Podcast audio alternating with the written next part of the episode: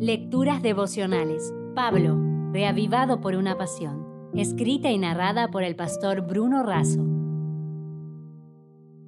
Hoy es 7 de febrero, cuando Dios tiene ira.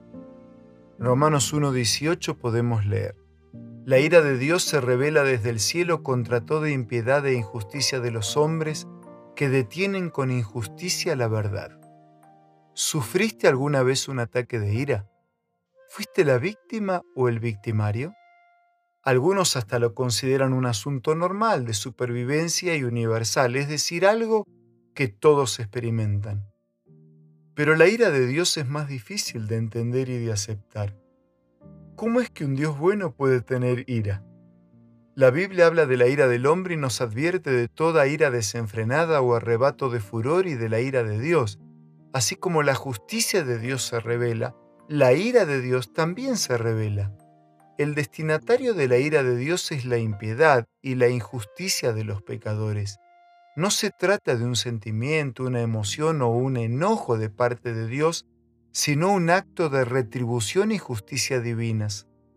Es un hecho contra la impiedad y la injusticia. La impiedad es el mal hacer contra Dios y la injusticia es el mal hacer contra los hombres. La impiedad es el mal en el corazón, o sea, la semilla, y la injusticia es el mal en la acción, es decir, la planta y el fruto. Dios ama al pecador, pero odia al pecado, porque el pecado ha dañado a su criatura y un día su ira, es decir, su justicia, será manifiesta. Resumía Elena de White los hombres se están dejando adormecer en una seguridad fatal y solo despertarán cuando la ira de Dios se derrame sobre la tierra. ¿Qué es lo que apacigua la ira de Dios? La muerte y el sacrificio de Cristo apaciguan la ira de Dios. Cuando aceptamos ese sacrificio en nuestro lugar, estamos huyendo de la ira de Dios. En la historia de Jonás y su envío a Nínive resulta claro el propósito divino. Dios envió al profeta a salvar Nínive. Él quería destruir a esa gente. El Señor le dio a Jonás un mensaje para transmitir. De aquí a 40 días Nínive será destruida. El tiempo otorgado era un llamado al arrepentimiento y la vida. El mensaje fue oído, las oportunidades aprovechadas y las personas fueron alcanzadas por la salvación. Eso muestra que Dios no quería destruir, sino salvar. El gran día de la ira de Dios está cercano. Él no quiere la muerte del que muere, sino que todos procedan al arrepentimiento.